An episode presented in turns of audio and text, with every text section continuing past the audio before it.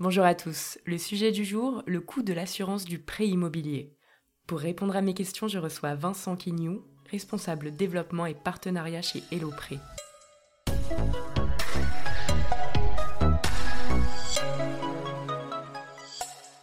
Vincent, pour commencer, qu'est-ce que le taux d'endettement? Avant tout achat immobilier, il est indispensable de définir sa capacité d'emprunt, déterminant pour les banques parce que la capacité d'emprunt euh, est évaluée sur la base d'un seuil d'un taux d'endettement maximum de 33%. Alors je vous explique. Euh, le taux d'endettement correspond à la fraction des revenus nets mensuels que l'emprunteur peut consacrer au remboursement d'un crédit. Ce qui est bon à savoir sur cette démarche de calcul, c'est que seuls les revenus réguliers sont pris en compte. Ainsi, primes et autres gratifications à caractère variable sont exclues. C'est un chiffre déterminant pour les banques car il permet de vérifier si l'emprunteur peut faire face au remboursement de son crédit. Si aucun texte de loi ne définit le taux de maximum, certaines banques fixent ce taux euh, un peu psychologique à 33%. Les dites banques estiment en effet qu'au-delà de 33%, un emprunteur pourra rencontrer des difficultés pour rembourser son crédit. Autrement dit, un taux d'endettement de 33% euh, signifie que le tiers des revenus de l'emprunteur est attribué aux échéances du crédit. Euh, il y a d'autres critères importants aussi qui sont très regardés. Euh, c'est l'âge, l'épargne ou la capacité à épargner. Alors après, sur le taux d'endettement, je précise quand même que le contexte en ce moment, c'est que le, Haut Conseil de stabilité financière euh, l'a précisé et c'est noir sur blanc, ne doit pas le dépasser, ce plafond de 33%. Parfait. Et quelle différence entre le taux d'effort et le taux d'endettement? Alors, on vient de voir le taux d'endettement. Le taux d'effort, c'est le rapport entre la somme des dépenses liées à l'habitation principale et les revenus des ménages. Les dépenses comprennent pour les propriétaires les remboursements d'emprunts, euh, pour l'achat du logement, la taxe foncière, les charges de copropriété. Elles excluent le coût du capital immobilisé et diffèrent donc le coût d'usage du logement. Pour les locataires, elles comprennent les loyers et les charges locatives. Pour les ménages, elles incluent la taxe d'habitation, euh, les dépenses en eau et en énergie associées au logement. Le revenu inclut les revenus d'activité professionnelle salariée ou non salariés, les revenus de remplacement, euh, indemnité de maladie, chômage, les retraites, les pré-retraites, les prestations sociales et familiales et les revenus du patrimoine. Euh, il est mesuré avec les paiements des impôts et n'inclut pas les aides au logement. D'accord, et est-ce que la cotisation d'assurance de prêt immobilier entre dans ces calculs? Jusqu'à maintenant, pour savoir si la cotisation des assurances de prêt faisait partie des charges incluses dans le calcul du taux d'endettement ou du taux d'effort, les emprunteurs étaient un peu dans le flou. Pourtant, cette cotisation est payée tous les mois par l'emprunteur, au même titre que le crédit. Afin de clarifier la situation, le Haut Conseil de stabilité financière a précisé des nouvelles règles d'emprunt annoncées en décembre dernier.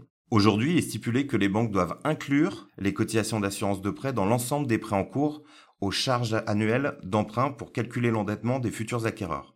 L'objectif, c'est de protéger les emprunteurs et éviter la multiplication des dossiers de surendettement. Si ces mensualités d'assurance de prêt pèsent peu chez les jeunes, elles peuvent avoir davantage de poids avec l'âge ou si l'emprunteur pratique un métier ou des activités à risque. Justement, est-ce qu'il est possible d'emprunter si on est malade ou en rémission? Alors c'est une excellente question. Lorsqu'on va emprunter pour acheter un bien, les établissements bancaires exigent généralement que l'on souscrive à une assurance emprunteur pour garantir son prêt. Ça c'est la base. Euh, ça inclut les garanties d'essai, invalidité incapacité. Alors, si on est malade ou qu'on a été malade il y a quelques années, décrocher un prêt peut rapidement devenir un parcours du combattant, ce qui aboutit à un refus de prêt ou à des surprimes très élevées. Donc, il faut donc l'anticiper au moment de souscrire son dossier. Plus concrètement, si l'emprunteur coche certaines cases du questionnaire de santé remis par sa banque, son dossier est transmis à un service médical spécialisé, euh, ce qui peut entraîner une surprime ou certaines exclusions. Alors, la bonne nouvelle, c'est que depuis 2007, euh, la convention AREAS a été euh, créée, ce qui veut dire s'assurer et emprunter avec un risque aggravé de santé, donc qui a pour objet de faciliter l'accès à l'assurance et à l'emprunt des personnes ayant ou ayant eu un problème grave de santé.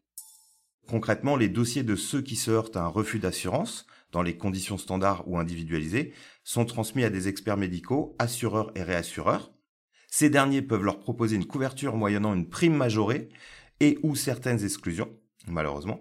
Ce système concerne les prêts immobiliers pour la résidence principale dont le montant doit être inférieur à 320 000 euros, hors prêt relais, et dont le remboursement a lieu avant l'âge de 70 ans. Alors, comment s'y prendre en cas de refus ou de surprime? Euh, Pour trouver le contrat adapté, l'aide d'un courtier, par exemple chez Hello Prêt, est très utile. Il pourra vous éclaircir sur la notion de droit à l'oubli afin de trouver la solution idéale. Super, et est-ce que ces variations du coût des cotisations d'assurance sont-elles un problème? L'incidence des cotisations d'assurance de prêt n'est pas anodine, puisque certaines euh, cotisations peuvent représenter jusqu'à 30% ou plus du coût total du crédit immobilier. Ainsi, à garantie euh, équivalente, le coût de l'assurance peut varier de plusieurs milliers, d'euros euh, selon les assureurs. Cette différence peut avoir un impact direct sur l'endettement de l'emprunteur et donc sur l'acceptation ou non du crédit par les banques. Cependant, en tant qu'emprunteur, depuis 2010, on a voté une loi, la loi Lagarde, avec laquelle vous pouvez faire baisser ce coût au moment de la souscription de votre crédit immobilier en ayant recours à une délégation d'assurance. En effet, si vous avez tout à fait le droit de préférer une assurance individuelle au contrat groupe proposé par votre établissement prêteur, sous réserve d'équivalence de garantie, bien sûr, cette assurance individuelle de prêt a souvent l'avantage d'offrir des garanties plus adaptées à vos besoins à un tarif compétitif. De plus, avec la loi Hamon, vous pouvez changer l'assurance emprunteur dans la première année de l'acquisition ou à date anniversaire du contrat ensuite. D'accord, et enfin ma dernière question. D'après vous, 2021, une année favorable ou défavorable au prêt immobilier? Sur cette question, en plus d'avoir relevé le seuil maximum d'endettement, le Haut Conseil de stabilité financière a rallongé la durée maximum de crédit jusqu'à 27 ans dont deux ans maximum de différé d'amortissement, contre 25 en 2020. Euh, ceci participe à assouplir des conditions d'accès au crédit immobilier. Euh, dans la pratique, les établissements bancaires prennent en considération le reste à vivre de l'emprunteur, dont son taux d'effort.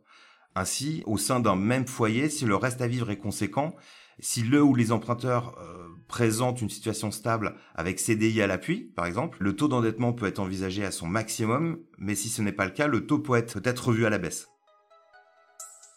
Les banques ont désormais la possibilité de déroger aux critères de base pour 20% des dossiers de financement, contre 15% en 2020. Donc cette nouvelle flexibilité permet de favoriser les dossiers de, primo-accédants et les achats de résidence principale. En revanche, le niveau d'apport reste important euh, puisqu'il est toujours considéré comme un gage de sécurité pour les banques. Il reste donc toujours très difficile d'obtenir un prêt immobilier sans apport personnel. Donc voilà, donc euh, je vous conseille euh, surtout n'hésitez pas à faire appel à un courtier et bienvenue chez HelloPrêt si vous le souhaitez. Merci beaucoup Vincent d'avoir répondu à nos questions. Si vous avez aimé cet épisode, n'hésitez surtout pas à le partager autour de vous.